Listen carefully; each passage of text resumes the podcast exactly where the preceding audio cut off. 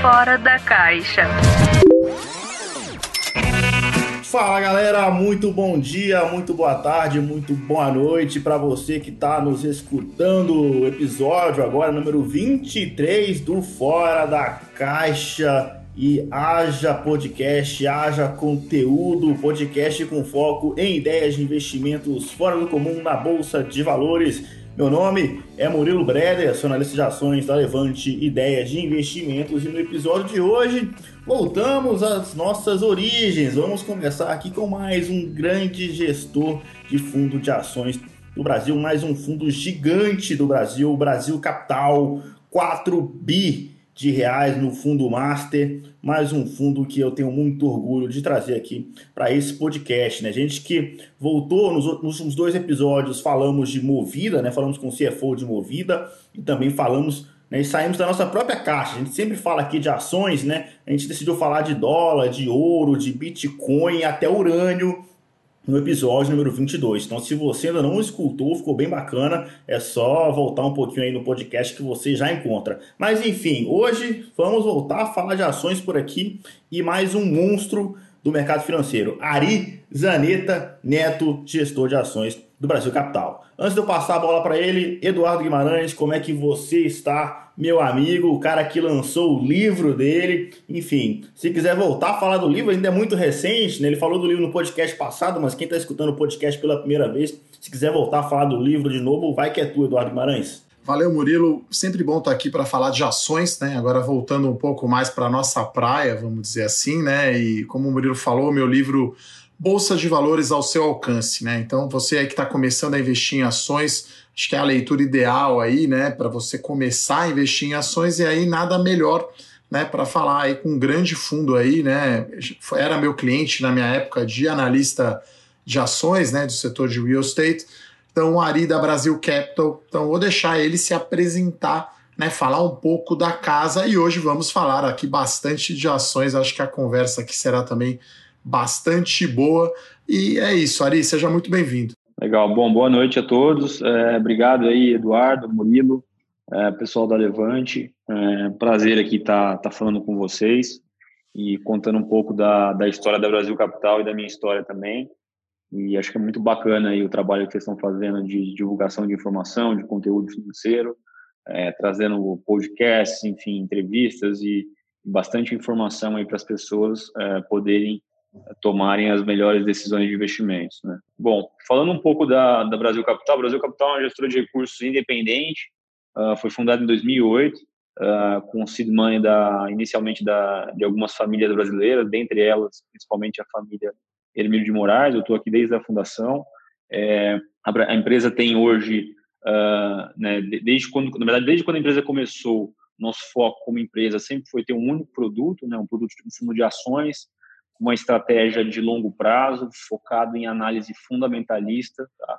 e de comprar boas empresas, né? bons negócios, com pessoas excepcionais é, e com retornos potenciais crescentes a um preço justo, né? um preço que a gente entendesse que fosse adequado para a gente ter um retorno sobre o nosso investimento razoável. Tá? Então, essa filosofia nossa ela veio permeando toda, toda, todas as nossas decisões de investimentos uh, nesses últimos 12 anos. Ao longo desse período, uh, né, acho que houve um, um, amadurecimento, assim, um aprendizado muito grande nosso aqui como gestor, como né, nossa equipe uh, como um todo aprendeu muito, né, a gente passou por várias crises, vários momentos de, de mercado bastante importantes aí, e a gente acha que, né, mais do que nunca, a gente tem bastante convicção que é, você comprar, né, ser sócio de boas empresas pode sim ser muito bom no médio e longo prazo, uma cabeça mais é, né, de médio e longo prazo, mesmo com um, um, país não indo tão bem. Né? Então, por que, que eu estou falando isso? Porque nos 12 anos que o Brasil Capital existe, nós pegamos várias crises lá fora, pegamos uma crise gigantesca aqui no Brasil e agora estamos pegando o Covid, né? que é uma crise também sem precedentes. E, e mesmo assim o fundo conseguiu, né, o Brasil Capital FIA conseguiu ter um retorno acumulado aí de quase mil e 1.500% já líquido, né? É, de taxa de administrar todos os custos e taxas, etc.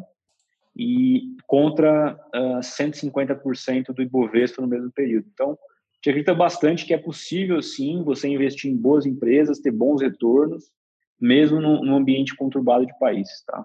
Acho que isso é uma é, um, é, um, é, é algo importante que, que corrobora muito a nossa tese inicial lá de virar sócio de bons negócios e carregar isso pelo maior tempo possível. Então, passados 12 anos, é, e a gente olha para trás e vê que dá para fazer e dá para continuar fazendo e melhorando e evoluindo, né? minimizando o erro, maximizando os acertos. Em relação aí, né? É, bom, eu sou formado em economia, é, tenho graduação em economia pelo INSPER e mestrado em economia pela pela FGV. É, comecei minha carreira no mercado financeiro em 2003, uh, 2003 para 2004, na verdade, como estagiário na, na Redding Grifo. Entrei na área de gestão, lá trabalhando para gestão de fundos uh, da família Verde, né, do Luiz Tuberger. Fiquei lá durante quase cinco anos, né, de 2003 até 2008. Me tornei sócio da, da, da empresa em 2006. Em 2007, a Reding Grifo foi vendida para o Credit Suisse, né, se tornou Credit Suisse Reding Grifo.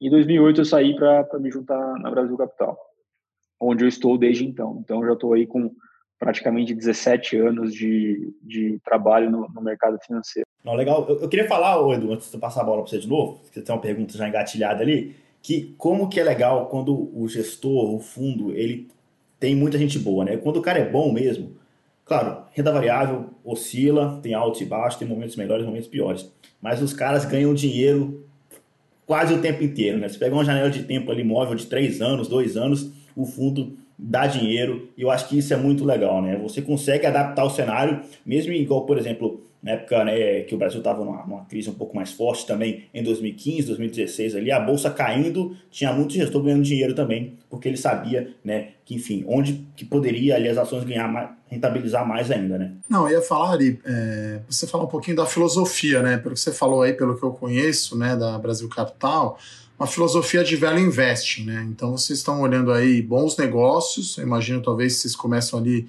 olhando as empresas, olhando os setores, não tanto dependente de economia, né? Se você tem um bom negócio, uma boa empresa, vocês querem ser sócios, e aí é algo que é muito importante para quem está nos ouvindo, né? Que o investimento precisa ter prazo longo para investir em ações, né? A gente bate muito nessa tecla mas é para o investidor né, que está entrando agora na bolsa, não é curto prazo, não é um trimestre, não são dois trimestres.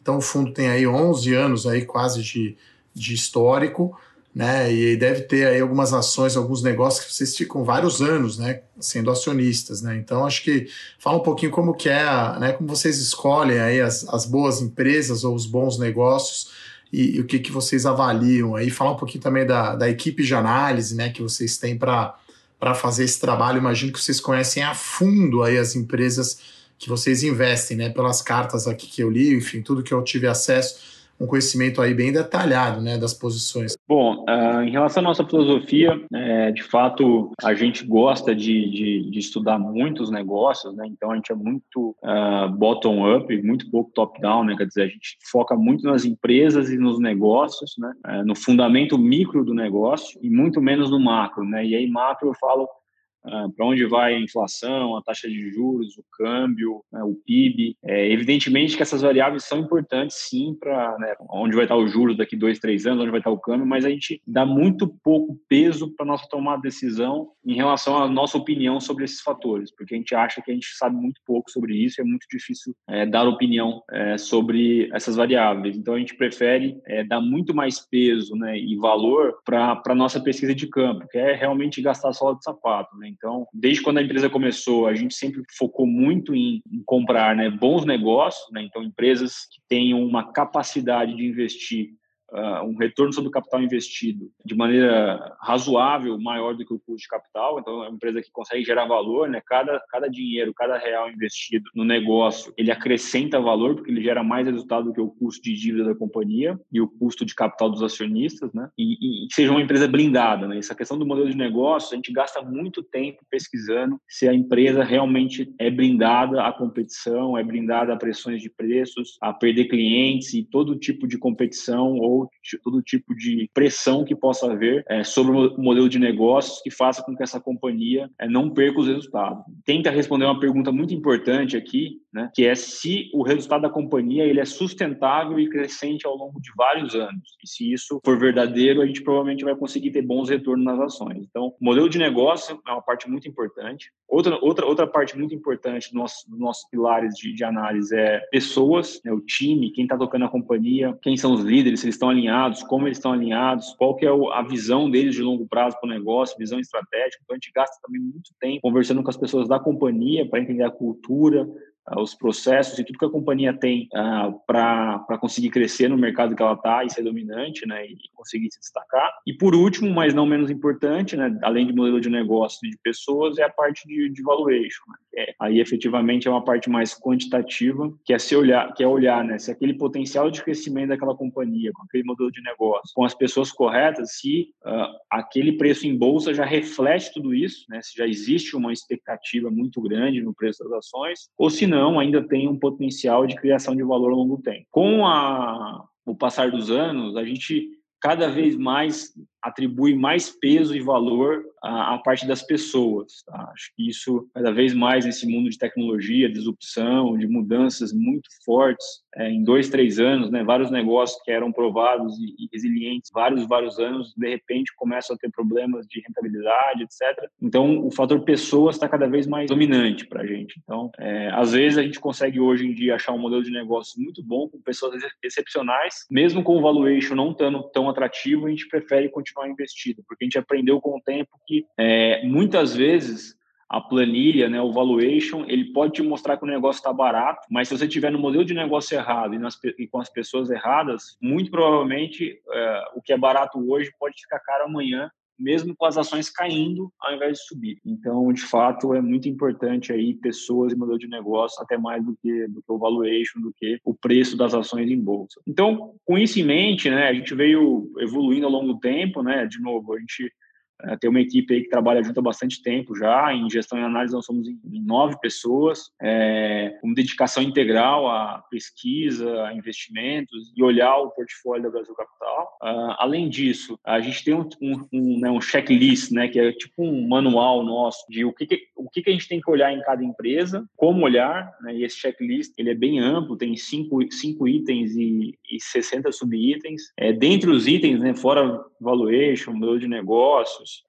governança, etc., tem também capítulo só dedicado a, a ISD, né, a, ou ASG, né, que é ambiental, social e governança. É, apesar de estar bastante na moda agora, essa questão de, é, de governança, de meio ambiente de social é algo que a gente acompanha há bastante tempo nas companhias e, procuramos sempre é, olhar esse aspecto, né. Acho que, sobretudo no passado aí no Brasil, a parte de governança sempre foi muito importante para a gente. A parte de meio ambiente ficou muito relevante com o tempo e acho que percebeu que as empresas que mais conseguiam gerar retorno eram as que mais estavam preparadas investindo em cima de manutenção de fábricas, de plantas e de ativos para não poluir o meio ambiente e não, e não jogavam né, assim, contra o meio ambiente. A gente acredita sim que meio ambiente e retorno positivo está muito alinhado. E a parte social também, que não dá para deixar de falar, que, que é super relevante. Então, a gente tem um checklist aí, né, o nosso manual uh, de investimentos e a gente segue uh, com bastante afinco aí esses, esses, esses itens, né, tenta ver, é, responder todas as perguntas do nosso checklist antes de tomar a decisão se essa companhia vai entrar no nosso portfólio ou não, né? Vai entrar na nossa carteira de ações ou vai ficar de fora. E por ser um fundo long only e com uma carteira aí que gira, né, em torno de 20 a 25 ações, né, 20, 20, 20 a 25 empresas que a gente está investido, uh, isso por um lado cria na gente um senso de, de, de, urgência do ponto de vista de, de só ter as melhores empresas, né? A bolsa aí tem 400 empresas listadas, sendo que investíveis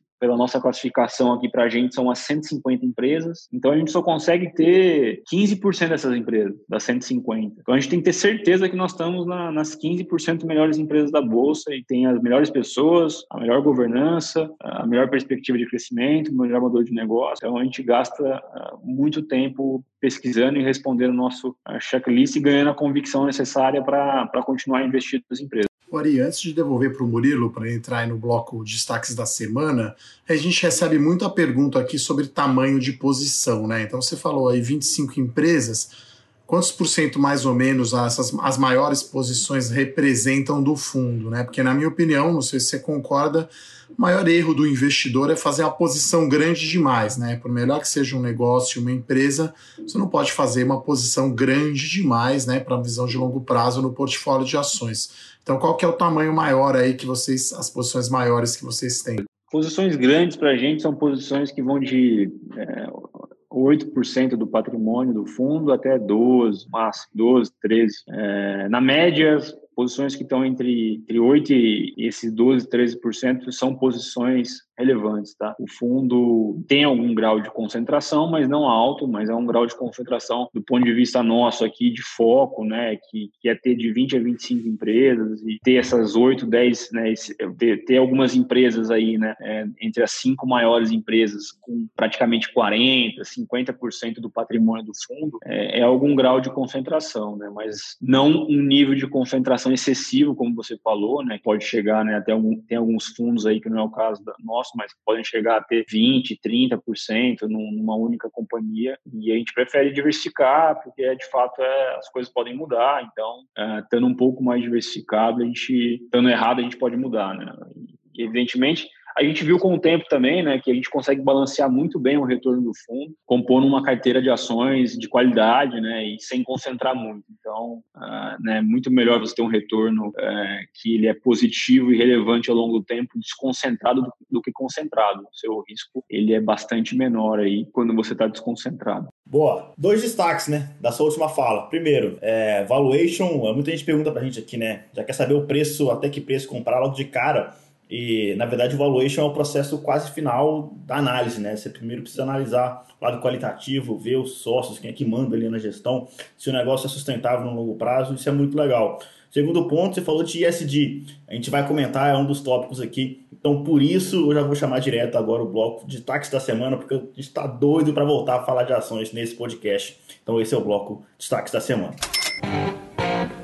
Destaques da semana. Destaques da semana são alguns, né? Primeiro a Selic voltando agora para 2% e o Copom, a Selic caindo para 2 era até esperado, né? Mas aí talvez um pouco mais de surpresa foi o Copom não fechando a porta completamente para novos cortes, né?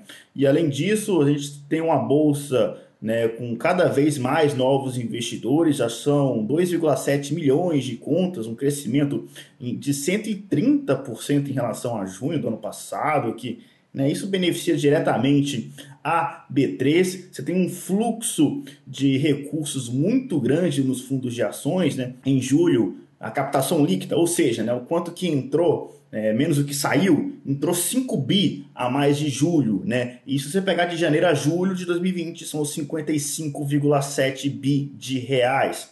Então, a gente tem aqui um total de fundos de ações do Brasil, é, 512 bilhões de reais, isso dá 9% do, do total, né? No ano passado era 7,6. Então a gente tem um aumento interessante aqui do brasileiro investindo mais via fundo de ações. Só que o outro lado da moeda né, é a captação da poupança, que também foi positiva, né? 28 bi em julho e 111,6 bilhões de janeiro a julho desse ano. Só de saldo na poupança tem 973 bilhões de reais parados, quase um trilhão de reais, dinheiro que boa parte dele pode vir para a bolsa. A gente vai comentar sobre isso no episódio de hoje. Além disso, nós passamos Acabamos de passar aqui pelo Dia dos Pais, né? E se a campanha publicitária da Natura ensinou algo aqui para as outras empresas, foi que o posicionamento sobre causas sociais reflete não só na percepção do consumidor, mas também dos investidores. Né? Esse movimento tende a se expandir para outros negócios. Né? Após a divulgação ali de que o ator transexual Tami Miranda participaria das ações de marketing da campanha para a data comemorativa, que na verdade não foi nem uma propaganda diretamente, mas como influencer, né?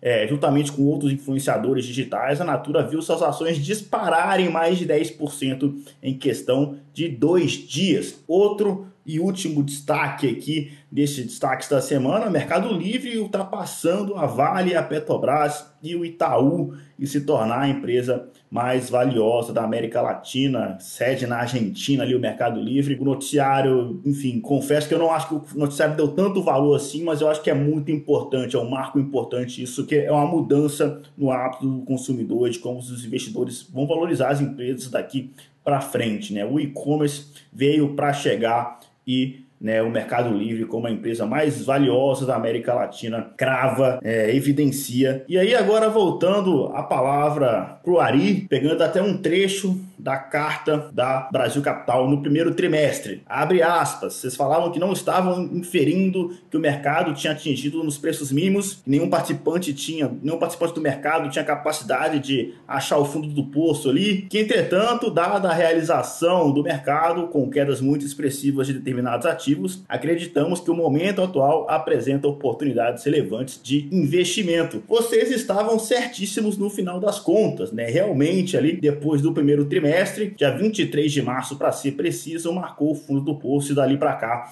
a bolsa só subiu quatro meses consecutivos de alta. Aí a pergunta que eu te faço aí é a seguinte: o momento atual ainda apresenta oportunidades relevantes para usar os mesmos termos que vocês usaram na, na carta do primeiro trimestre ou está na hora de ser mais seletivo na escolha dos ativos? Bom, é, de fato, né, como, como nossa carta aí como você leu, né, e, e, a gente escreveu aí, naquele momento, né, os preços é, que, que, que, apareceram ali né, em março e abril é, de queda das ações foi muito relevante, foi algo que a gente nunca, fazia muito tempo que a gente não tinha visto, né, em 2008 teve algo parecido, mas durou seis meses a queda, esse ano a queda aconteceu em frações de, de semanas, né, duas ou três semanas, é, e as oportunidades eram muito grandes. Né? Evidentemente que os preços corrigiram, né? acho que houve uma, uma valorização aí importante do, dos ativos e do, dos mercados. Né? O próprio Brasil Capital, FIA,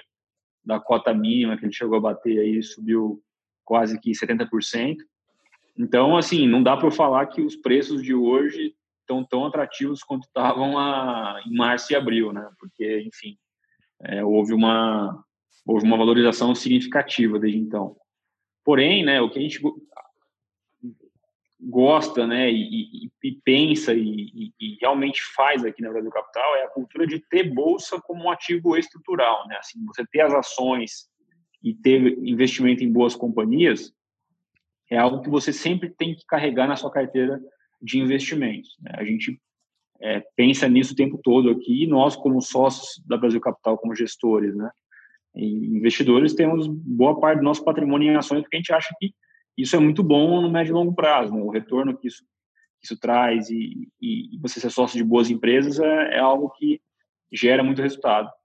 Então, a gente acha que as pessoas sempre têm que estar investidas em bolsa de uma maneira estrutural e quando existem essas oportunidades né, de quedas muito fortes do mercado, como aconteceu em março e abril, você aumentar né, ou pelo menos rebalancear o seu percentual em ações. Né? Então, vou dar um exemplo, né? uma pessoa que tinha 10% do patrimônio em ações em janeiro, provavelmente em março, abril, ali no meio da queda, isso virou 5% ou 6%, né? porque o mercado caiu 50% em três semanas.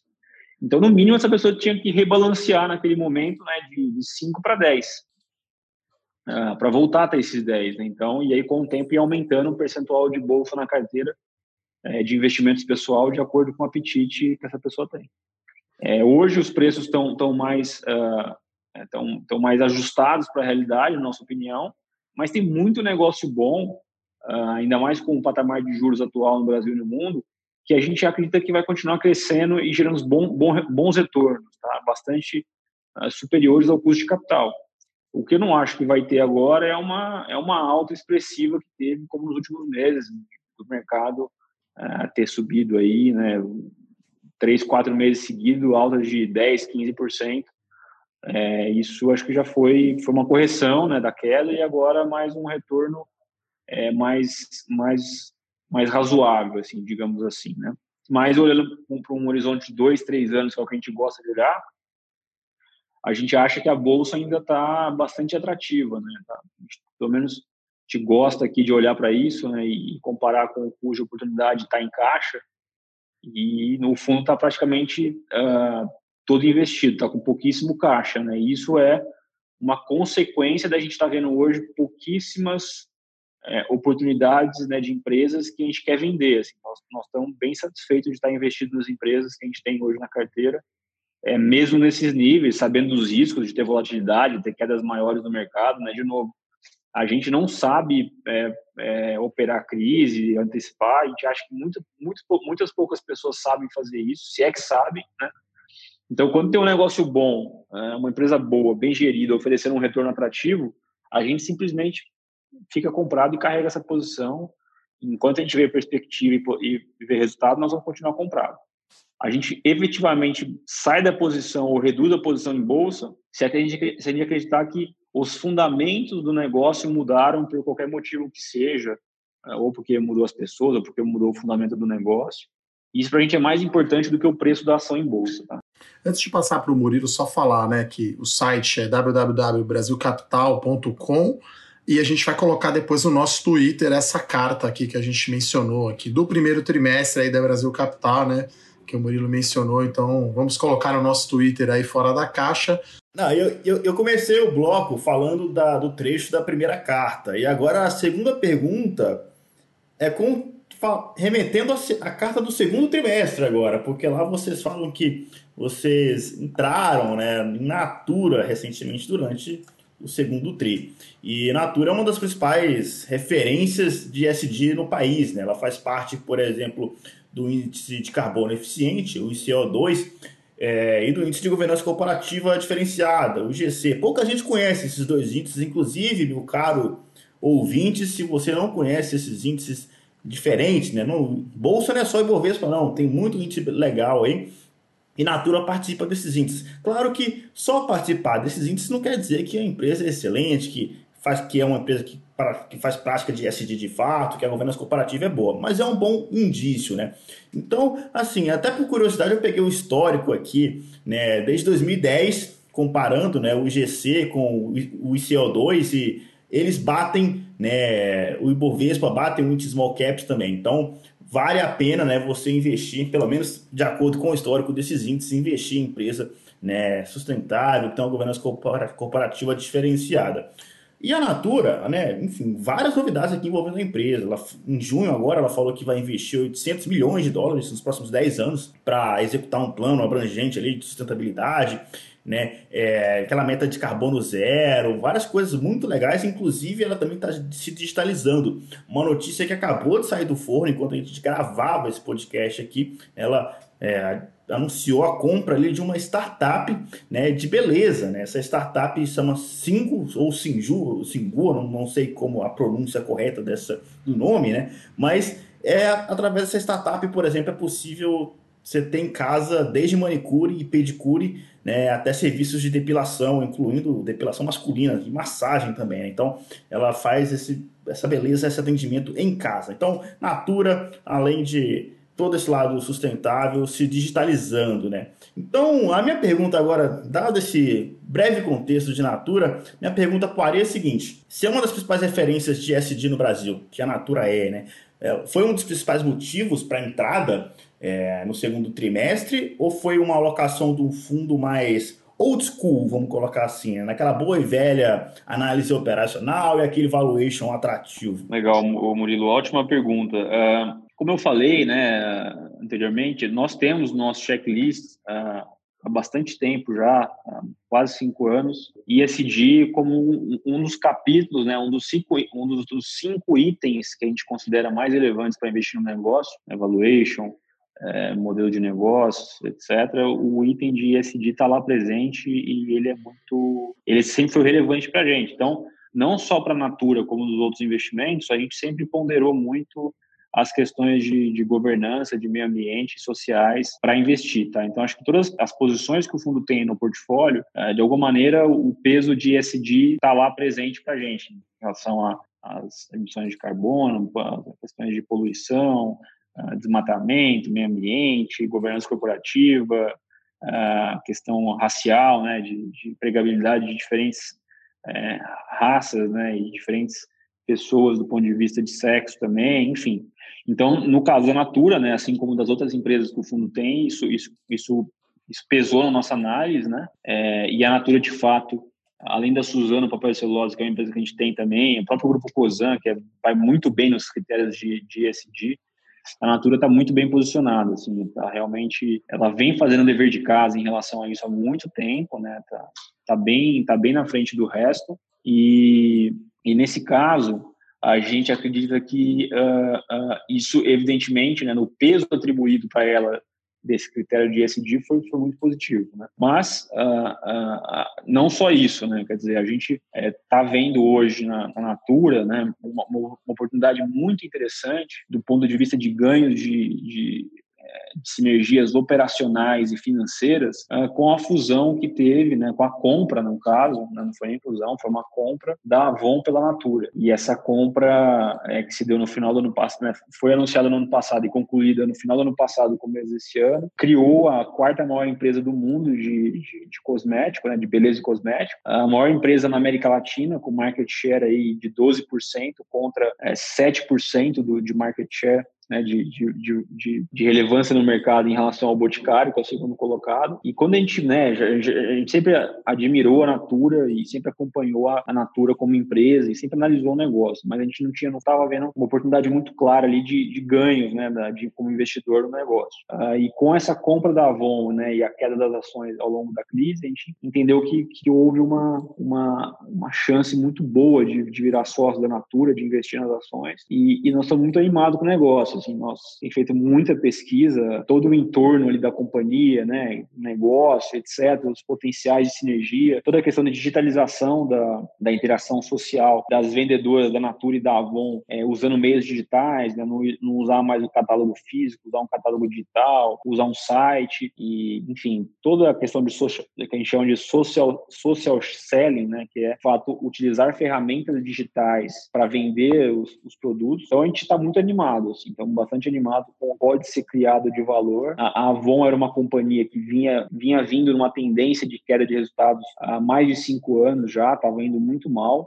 é, não só no Brasil, né, na América Latina, mas também no mundo. E, e, agora a gente acha que isso pode se reverter, né? A marca Avon pode voltar a crescer, tem, tem um, um potencial aí de, de venda, de vendas, né, de, de produtos Natura e Avon, focar muito aqui na América Latina, na metade do faturamento dessa nova empresa é, vem da América Latina e, e evidentemente dentro da América Latina o Brasil é o país mais relevante. Uh, então a gente vê, né, está sendo aí capitaneada essa, essa, essa, essa missão de virar a companhia aqui na América Latina o, o CEO lá é o João Paulo, um cara muito bom, tá, tá bastante tempo na Natura já e entregou ótimos resultados na Natura Latam. Então agora com Natura e Avon, acho que a gente tem é, bastante otimismo aí com, com o que ele pode fazer.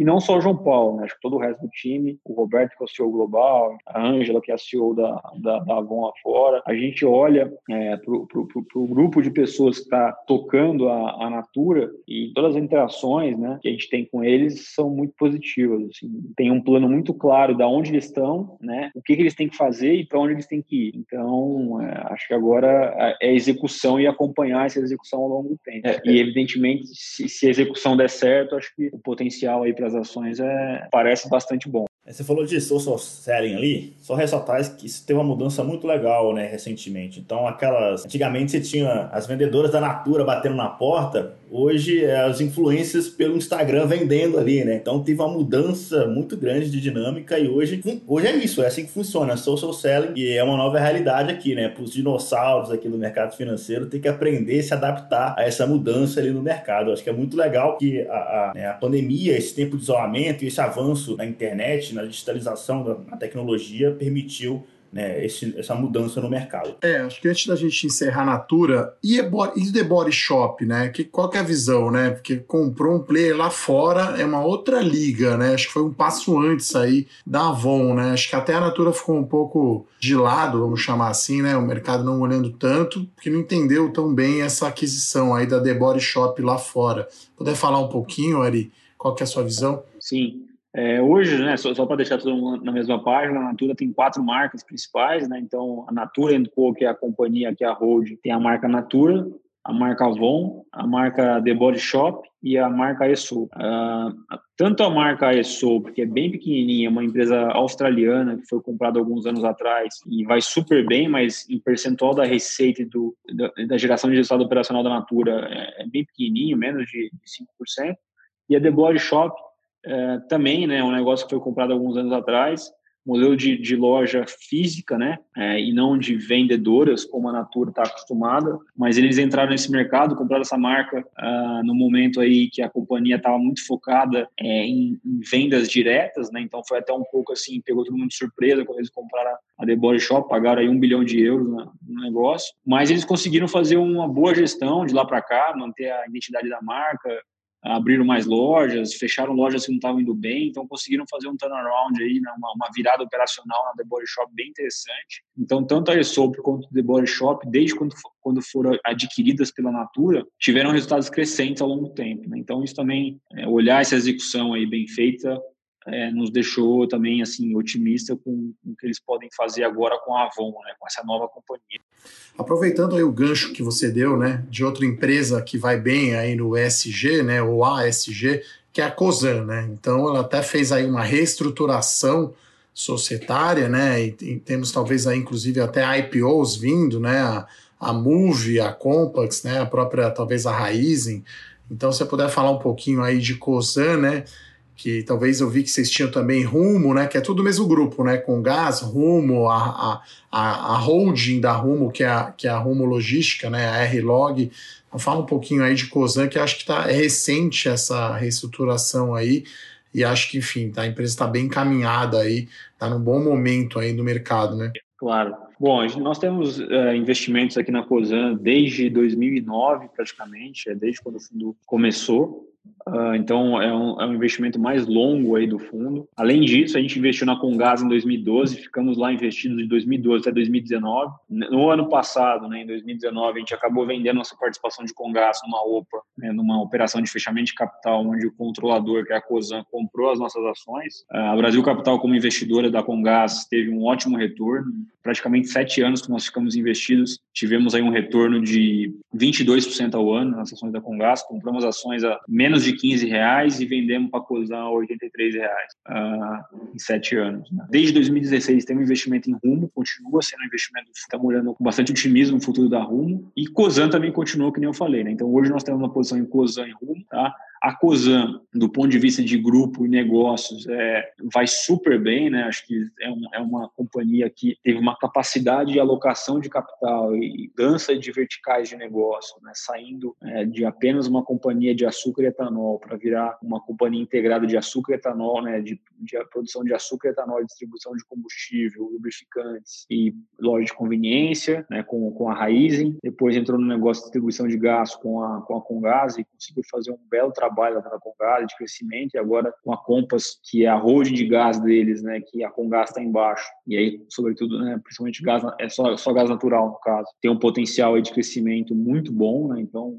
energia limpa é, e super renovável, né? energia barata do ponto de vista de potencial aí de, de geração. Então a Compass é uma holding da, da Cosan, né? De, de energia de gás e a gente está vendo com bastante otimismo o potencial de crescimento. E tem a Rumo, uh, que é um negócio de infraestrutura, né? De ferrovia uh, transporte de cargas, que também tem um impacto muito positivo aí do ponto de vista de, de meio ambiente, né, de, de sustentabilidade, pela, por ela tirar bastante caminhão da rodovia e, e efetivamente ser muito mais econômica, né, do ponto de vista de consumo de diesel por, por tonelada de quilômetro útil transportado do que qualquer outro tipo de meio de transporte, né? especialmente o, o, rodoviário, que é o que compete com ela. O grupo, né, de novo, no ponto de vista de, de meio ambiente e social, vem fazendo um trabalho uh, fantástico né, de, de melhorias e, e de, de, evolução nesse aspecto. E agora eu acho que o aspecto de governança, que era algo que uh, os investidores sempre reclamavam, tem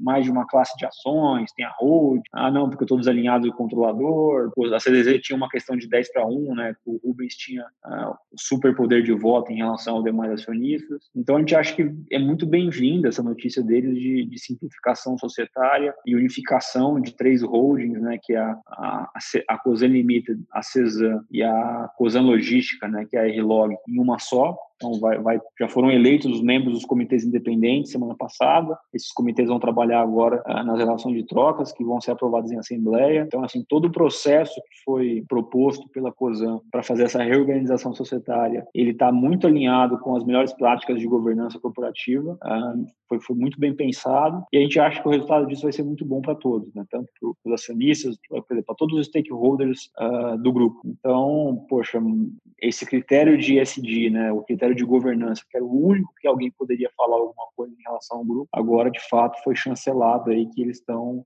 numa evolução muito positiva de governança, né? Fora todos os aspectos que já vinham acontecendo ao longo do tempo, né? A criação de comitês, membros independentes no conselho, enfim, acho que tudo que a companhia fez ao longo do tempo sempre foi muito positivo e o mercado sempre reclamava muito, os investidores reclamavam, e na nossa opinião até com razão, né, que tinha muitas classes de ações diferentes, tinha muitas holdings, devia, deveria haver uma simplificação, e os, os executivos da companhia, né, o controlador sempre falou que iria fazer isso na hora que fosse o momento adequado. E parece que agora chegou esse momento, então aplaude aí essa consistência no discurso e, e poder executar agora de maneira é, célere essa, essa simplificação social.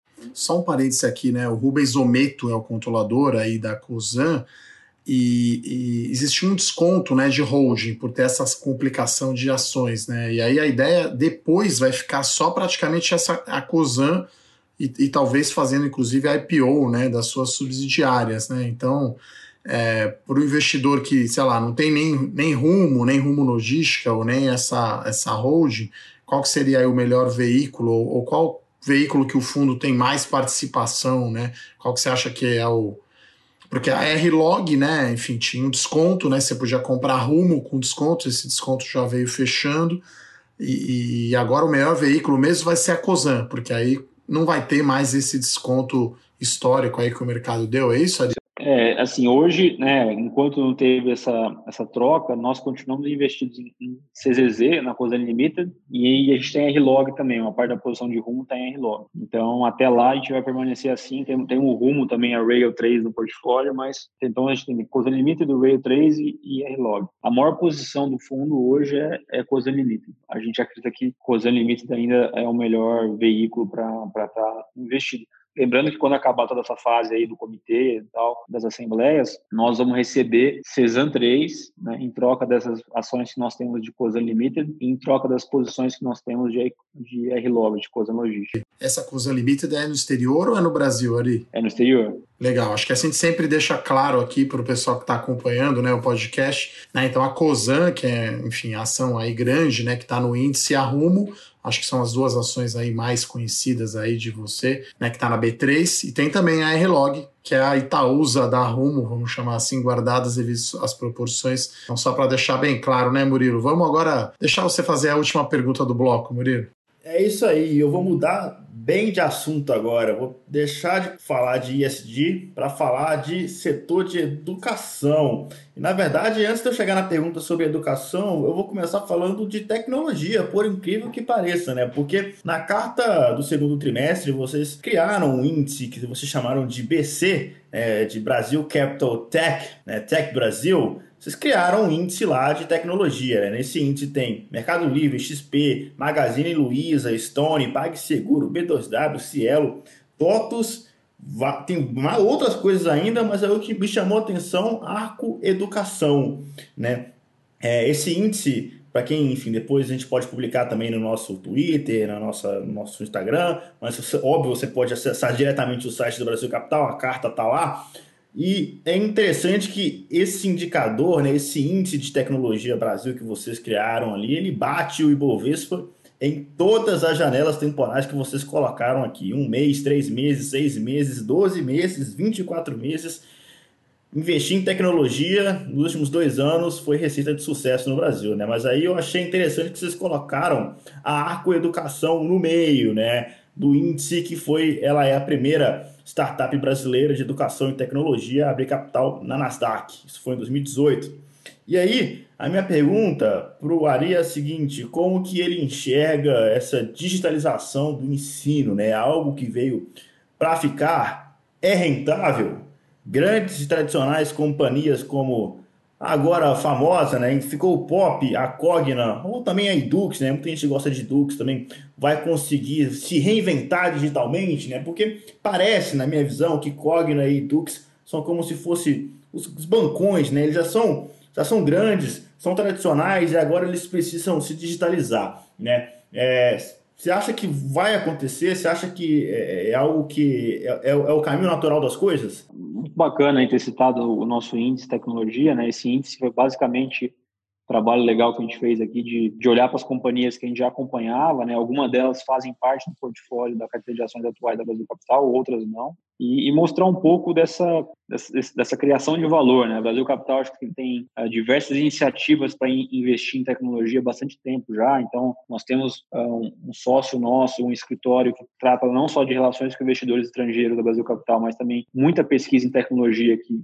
então, a gente tem um pequeno escritório em Nova York focado em, em, pesquisa. A gente tem há alguns anos já o BC Labs, que é uma iniciativa interna nossa com engenheiros de computação focados em análise de dados e muita informação de pesquisa em tecnologia para a gente conseguir investir melhor. E a gente acha que cada vez mais no portfólio, né, na, na, carteira de investimentos da Brasil Capital, isso vem crescendo ao longo do tempo, mas as pessoas, empresas de tecnologia vão estar cada vez mais presentes. Então a gente já quis chamar atenção para isso, porque é algo que a gente acredita bastante. E apesar de toda a valorização que teve, a gente ainda vê bastante valor. A Arco, especificamente, que você perguntou, Murilo, ela fez até parte do nosso da nossa carteira de ações. Tá? A gente entrou no IPO da Arco quando, quando foi a oferta. É, infelizmente, a gente errou, porque a gente vendeu muito cedo. As ações foram tão bem, num curto período de tempo, e a gente acreditou que já tinha chegado no nosso preço-alvo, mas foi mais um erro que eu comentei para vocês que a gente olhou o valuation, né, olhou a planilha e esqueceu de olhar para as pessoas, né, de fato, o time lá que toca arco, né, o Arid Sá, que é o presidente, é uma pessoa extremamente competente fora da curva, né? Um cara muito, muito, muito bom. E ele conseguiu aí, ao longo do tempo, criar muito valor e fazer com que a Arco continuasse crescendo e ganhando market share no, no sistema de ensino. Fez uma aquisição muito grande da Positivo, que está indo é, super bem na integração. E a gente viu com, viu com muitos bons olhos isso. Então, é uma companhia fantástica, né? A gente acha, sim, que a digitalização veio para ficar na, na educação, uh, mas a gente acredita que as empresas, né, Cogna e Edux, estão é, bem preparadas para se digitalizarem cada vez mais, tá? Porque tanto a Cogna quanto a Edux, né? Então, assim, quando a gente olha é, a, o Aridsa, né, a Arco, ela está presente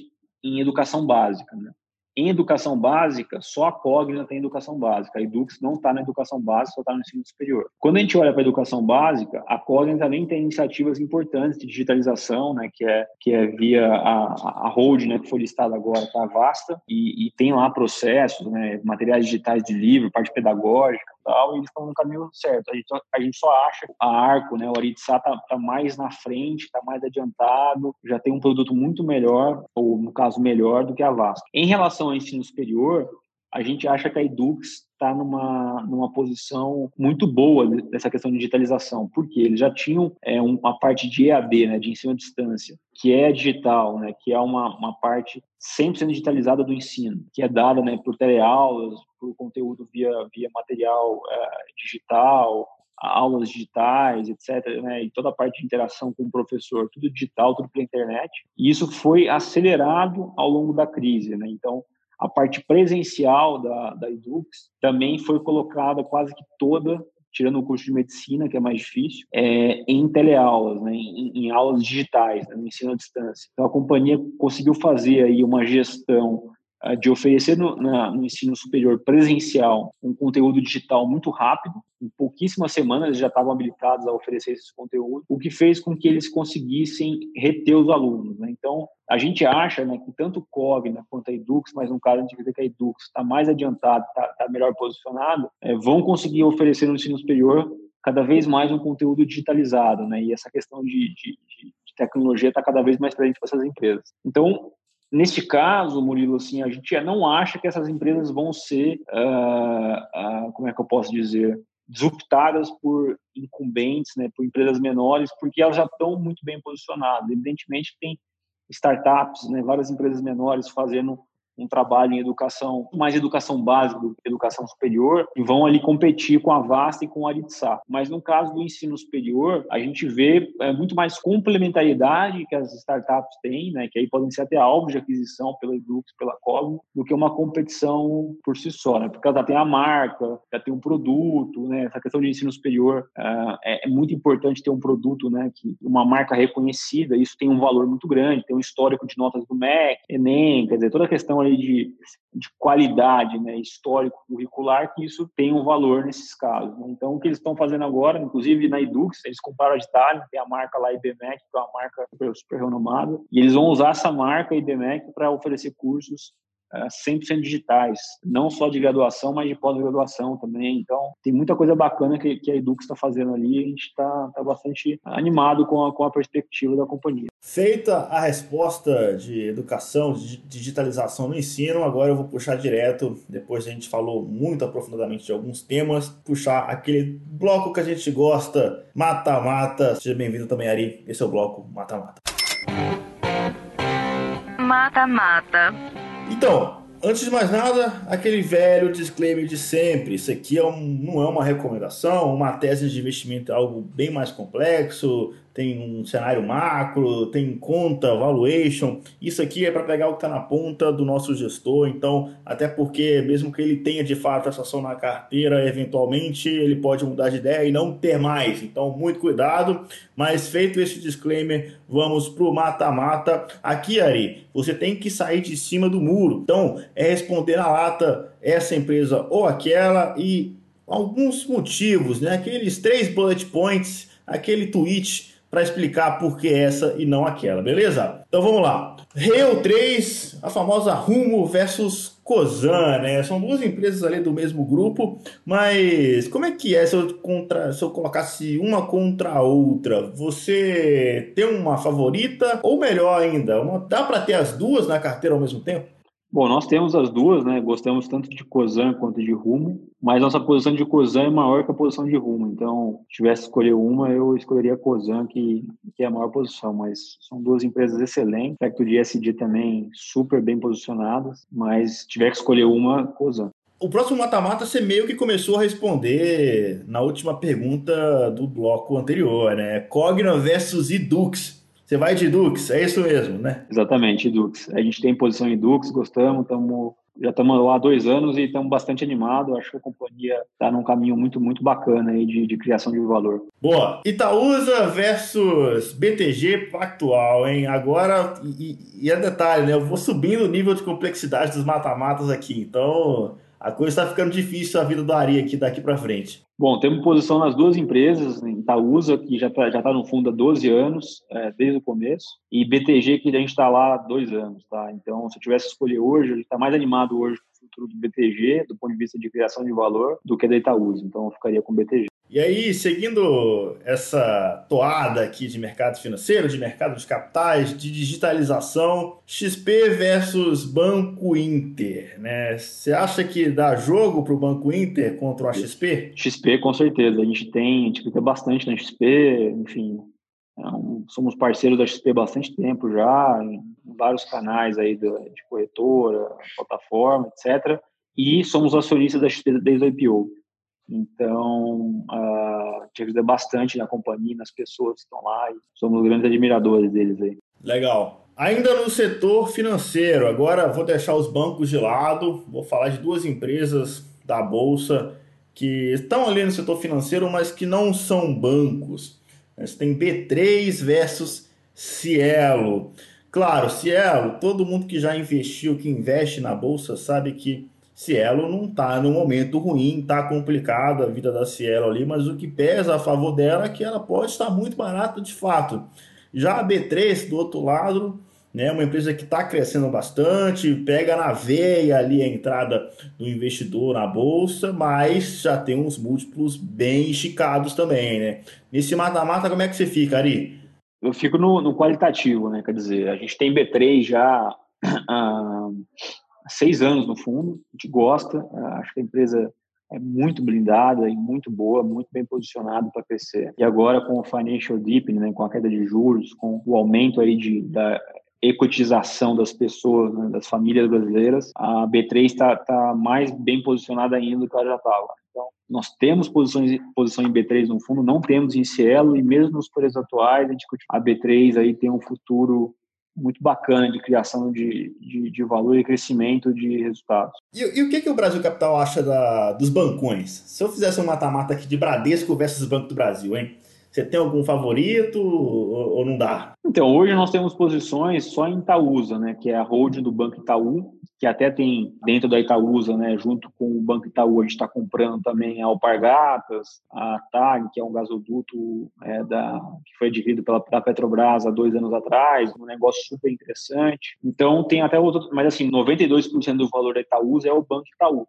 Uhum. E o Itaú comprou a XP, 50% da XP é o Banco Itaú. Então nós só temos hoje investimento no Banco Itaú, via Itaúsa, porque tem um desconto grande, tem outros negócios, porque o Itaú tem XP, e quando a gente faz essa atribuição de valor do que vale a XP, né, tira isso do valor do Itaú, dada a participação que o Itaú tem na XP, a gente acha que o Itaú hoje é o banco mais barato. E é o banco que a gente está investindo no fundo há mais tempo. A gente gosta do, do, banco, acha o banco com uma gestão bastante boa, né, o pessoal muito competente, conseguiram gerar resultados, né, retorno sobre patrimônio líquido de maneira sustentável no Brasil durante vários e vários anos, um retorno muito bom, mesmo em momentos de crise. Então, assim, a gente tem bastante receio do, de competição bancária, né, essas questões que a gente vem vendo de empresas competindo com os bancos e arrancando, né, tirando uma parte das receitas de serviços. É, tudo indica que isso vai continuar, não, não vai desacelerar com, com o tempo, mas a gente continua tendo uma posição Itaúsa por achar que está muito barato, né, assim, um ativo é, de qualidade, de pessoas muito boas, barato, mas que está sofrendo um ataque de competição. Então, talvez, uh, por a gente estar tá lá ainda, é por a gente acreditar que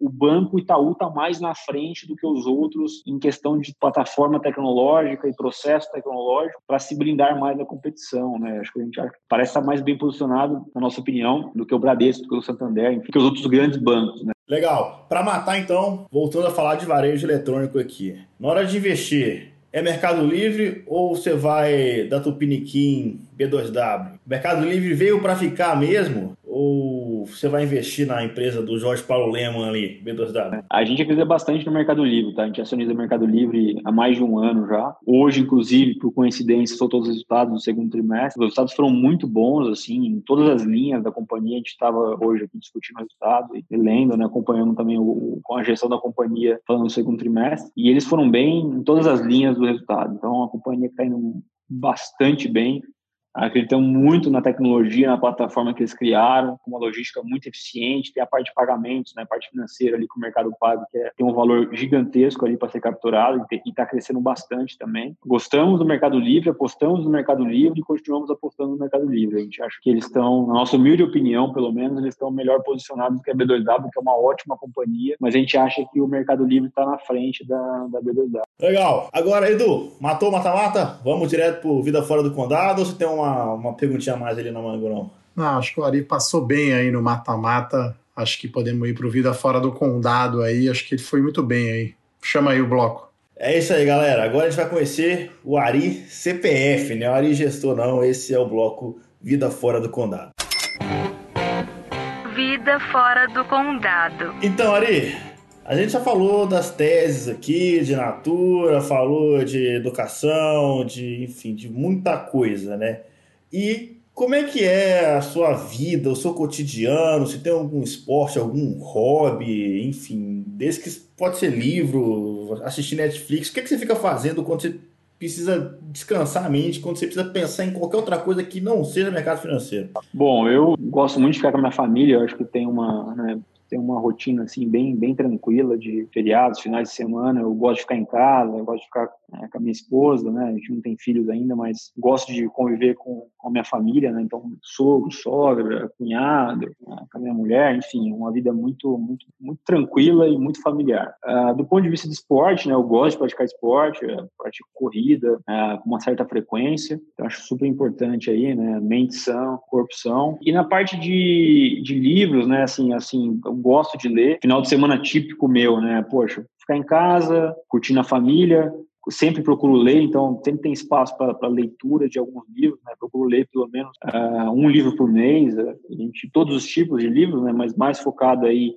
na parte de finanças corporativas, finanças comportamentais uh, e assim por diante, né? Leituras também de tecnologia estão bastante presentes no dia a dia, de livros de gestores, também de gestão, também gosto de ler, enfim, do Jim Collins, por exemplo, né, o Good to Great, tem, tem vários livros legais aí para ler. E, enfim, aproveitar assim, né, o tempo fora do, do trabalho para de fato ficar tranquilo do ponto de vista assim de longe da, de agitação, bem aproveitando bem a casa, digamos assim. Né? Sou bem sou bem caseiro, gosto de de curtir bastante aí a casa e ficar tranquilo e assistir filme, Netflix também é algo que a gente gosta bastante aí de, de aproveitar o tempo livre para ver alguns seriados, alguns filmes e, e, assim por diante. O Ari, como que foi aí a, na pandemia, né? Aqui a gente na Levante ficou praticamente quatro meses em casa. Agora, enquanto a gente está gravando, você não está vendo, mas eu não estou em São Paulo, o Murilo está. Ele ficou uma época em BH, o outro analista nosso em Floripa. Então, vocês você voltou ao escritório, você está trabalhando de casa, sim, você acha que o que, que mudou aí na sua, na sua rotina, né? Imagino que a gente sentiu muito isso lá na análise, né? Importante estar perto. Acho que as ferramentas online ajudam muito para fazer call com empresa, reunião, mas nada substitui estar conversando ali, surge uma ideia, uma dúvida, quando você vê já tá, tá rápido. Então, se você puder falar um pouquinho aí como que foi né, essa mudança aí, né? Enfim, prós e contras, e se você está indo ao escritório ou está ainda de casa. É que acho que essa é uma mudança que vai talvez ficar, né? Vamos entrar na história da nova normal. Acho que não vai ficar todo mundo todo o tempo no escritório, né? Acho que isso é uma coisa que a gente já, já tem aí que vai ficar desse jeito, né? Sim. Uh, bom, aqui da Brasil Capital, né, no primeiro momento ali de, de distanciamento social e lockdown, 100% do time ficou online, né? Então cada um nas suas respectivas casas aí e funcionou super bem. A gente tem né, laptops para todo mundo, conexão, é, link dedicado, tudo na nuvem já do ponto de vista de, de arquivos e pastas. Então nossos planos de contingências aqui eles funcionaram muito bem aqui durante o processo de, de, né, de todo mundo passar aí do, do escritório para 100% online funcionou muito bem, uh, interações diárias, calls e, e, e comitês. Uh, nós já estamos já praticamente um mês aí, uma parte do time está voltando, então a gente tem um sistema de rodízio uh, de né, para manter o distanciamento social, todo mundo aqui fez teste de, do PCR para ver se está com Covid ou não, etc. Então, baseado nisso, tem um protocolo aqui que o nosso diretor operacional de risco é, determinou e nós estamos seguindo. E eu tô eu tô, tô tenho vindo bastante ao escritório, assim, tenho vindo né, dentro do nosso protocolo aqui, tenho tenho frequentado o escritório ah, quando eu posso. E hoje, por exemplo, eu estou no escritório da Brasil Capital. Então acho que a ideia nossa é com o tempo, né, quer dizer, a gente sempre teve alguma flexibilidade de trabalho, né, que a gente sempre fala muito assim, a pessoa tem que produzir resultado e para a gente produzir resultado é estar é tá, assim atualizado, estar tá pesquisando, estar tá estudando, estar tá, tá aprendendo sobre os mercados, né, e, e aí quando eu falo principalmente o time de gestão e análise, né? Evidentemente o time de back-office fica sempre sendo tempo presencial no escritório, mas na pandemia ficou ficou, presen é, ficou presencial online de casa e, deve retornar para as atividades. Então a gente achou que foi super bem, mas nós estamos vendo ainda como é que vai ser né, o retorno do time 100% para o escritório. Eu acho que o que é muito claro para a gente, né, que essas reuniões de trabalho que a gente fazia, não só entre a gente, mas né, com clientes, com empresas tal. Acho que com essas ferramentas como o Zoom, Microsoft Teams, uh, o Blue Jean, enfim, todas as ferramentas aí de, de reuniões virtuais uh, vieram para ficar, já existiam e foram muito bem-vindas aí na crise, funcionou muito bem e isso é algo que a gente vai continuar utilizando bastante aí, porque aumentou muito a nossa produtividade, tá? Então, sendo bem pragmático, eu tenho vindo uh, no escritório com alguma frequência já, o time está retornando devagarzinho e estamos estamos satisfeitos assim com as interações diárias tanto online quanto presencial. Mas eu acho que para a cultura da Brasil Capital, né, a gente olha muito para as pessoas, cultura, processo. Acho que com o tempo, é, para a gente é importante tá, o time estar tá junto, né? Tá trabalhando junto é muito importante. Boa. Ari, você tinha comentado sobre um livro do Jim Collins, é, Good to Great, é isso, né? Esse seria um livro que você recomendaria para quem não leu, ler. É um livro bom. Esse livro o cara pode ler. Esse livro é um ótimo livro e se eu puder também, um outro que eu acabei de ler recente, que é muito bom, chama A Marca dos, que é do, Phil, do Philip Knight, que é o, o, o cara que fundou a Nike. Uhum. E é uma história aí dele, né, uma autobiografia fantástica, fantástica, assim, é, você vê como o cara batalhou, como o cara era visionário e lutou, enfrentou desafio para criar essa companhia que é a Nike hoje, né? Então, acho que a marca do sucesso também é um, é um livro muito legal e até, né, para quem gosta aí de ver Netflix, seriado e tal, eu sei que eles estão fazendo um filme sobre o livro e deve ser lançado em breve aí, acho que ao longo desse ano, ano que vem, não sei se a pandemia atrasou a gravação, mas em breve deve ter uh, o mesmo conteúdo do livro aí no, no documentário ou filme que está sendo produzido. Acho que vai ser bem legal. Não, legal. Eu não li ainda a marca do, a marca do sucesso, né? Eu já vi muita gente falando bem dele e, enfim, confesso que tá, está naquela minha lista interminável de livros que a gente nunca termina de ler, porque cada vez ela só aumenta mais, né? Mas vamos que vamos, enfim, seguir o seu exemplo aqui e tentar ler um livro por mês, né? Eu estou lendo aqui, estou terminando de ler toda a sequência dos livros do Nassim Taleb, né? Eu só li metade deles, estou terminando os outros dois aqui, e enfim, mas já entrou mais um na conta aqui. Você falou bem da marca do sucesso e esse aí vai entrar na lista também. Não sei se o Edu já chegou a ler esse livro, né? A tem um outro livro muito bom para pôr na lista aí, que é o Bolsa de Valores ao seu alcance, né? Então, para quem está ouvindo até agora aqui, eu lancei o meu livro aí faz pouco tempo. Então, uma coletânea aí praticamente aí dos meus artigos e colunas lá na Levante. Dois anos e meio aí a gente fez ali, acho que são quase 90 colunas. Então, o livro não é aquele calhamaço, então não, talvez você leia relativamente rápido. Você vai ler ali uma ou duas, três colunas por dia, 20 minutos, meia hora. Então, eu indico aqui, sou suspeito, né, o meu próprio livro aí, Bolsa de Valores ao seu alcance, mas é claro que a gente vai depois colocar aí essas indicações. Está construindo aí a nossa biblioteca aqui do Fora da Caixa. A gente coloca ali no Twitter, né? E, enfim, essa história da Nike aí realmente deve ser bem interessante. Até o pessoal brincou que a recuperação econômica é, é estilo Nike, né? Então estaria naquele símbolo da Nike, espero que seja mesmo, né? Espero que a gente termine esse ano aí um pouco melhor aí do ponto de vista de economia. Acho que é isso, né, Murilo? Vida fora do condado, acho que deu para ter uma boa ideia aí, o Ari bem tranquilo aí, né? E tá, tá passando bem aí, imagino aí nessa pandemia. Pois é, e você tinha falado de recuperação em, em símbolo, em fórmula, em forma de símbolo da Nike, e aí a gente tinha comentado aqui antes, né?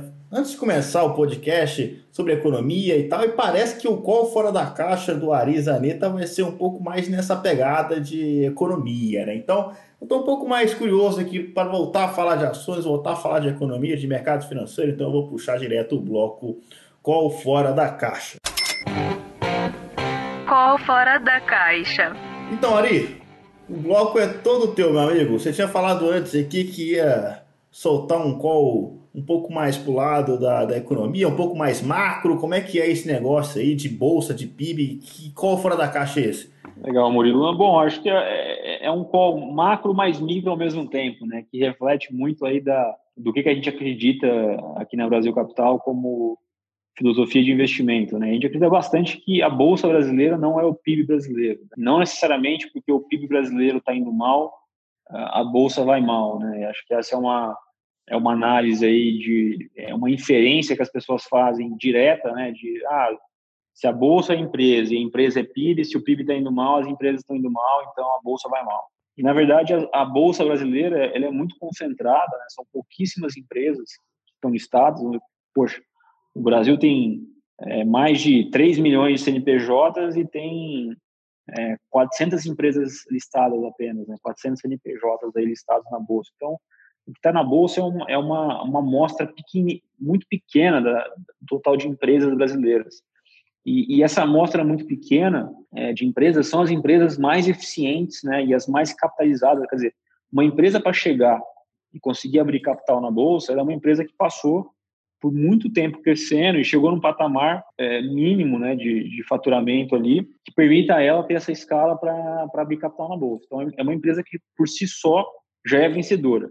E quando ela chega na bolsa, né, toda a questão do, do escrutínio dos investidores, das perguntas, os holofotes que a empresa recebe do ponto de vista de, de questionamento sobre o modelo de negócio, sobre evolução, para onde a companhia, é, como é que a companhia vai, vai sobreviver, como é que ela vai melhorar tal, gera nessa companhia uma necessidade de inovação, de aprendizado muito grande, que faz muito bem. Então, as empresas que estão listadas na bolsa são empresas muito boas, né? muito, muito fora da curva, né? aproveitando aí o, o nosso podcast, então, essas empresas, de fato, podem gerar retornos ao longo do tempo muito superiores ao retorno do, PIB ou das empresas convencionais é, não listadas. Né? Então, a gente acha que bolsa não é PIB. Uh, aqui na Brasil Capital, a gente acha isso há algum tempo já, e evidentemente nessa crise atual, acho que isso está mais evidente, né? porque a bolsa já está aí praticamente é, recuperou boa parte das, das, das, perdas do ano, né? E o PIB ainda vai ser muito fraco esse ano. Então, a gente acredita que comprar boas empresas, independente para onde vai o PIB, uh, é um bom negócio. Você tinha falado ali, eu achei interessante, né, que tem poucas, as, poucas empresas de capital aberto na bolsa. É que eu tava, eu vi recentemente, eu estava procurando aqui na internet onde é que eu vi isso é, um gráfico com a quantidade de é, empresas abertas na bolsa. No resumo da história, é que o Brasil perde para alguns países que beiram inacreditável. Tipo, o Irã tem mais empresa aberta na bolsa do que o Brasil.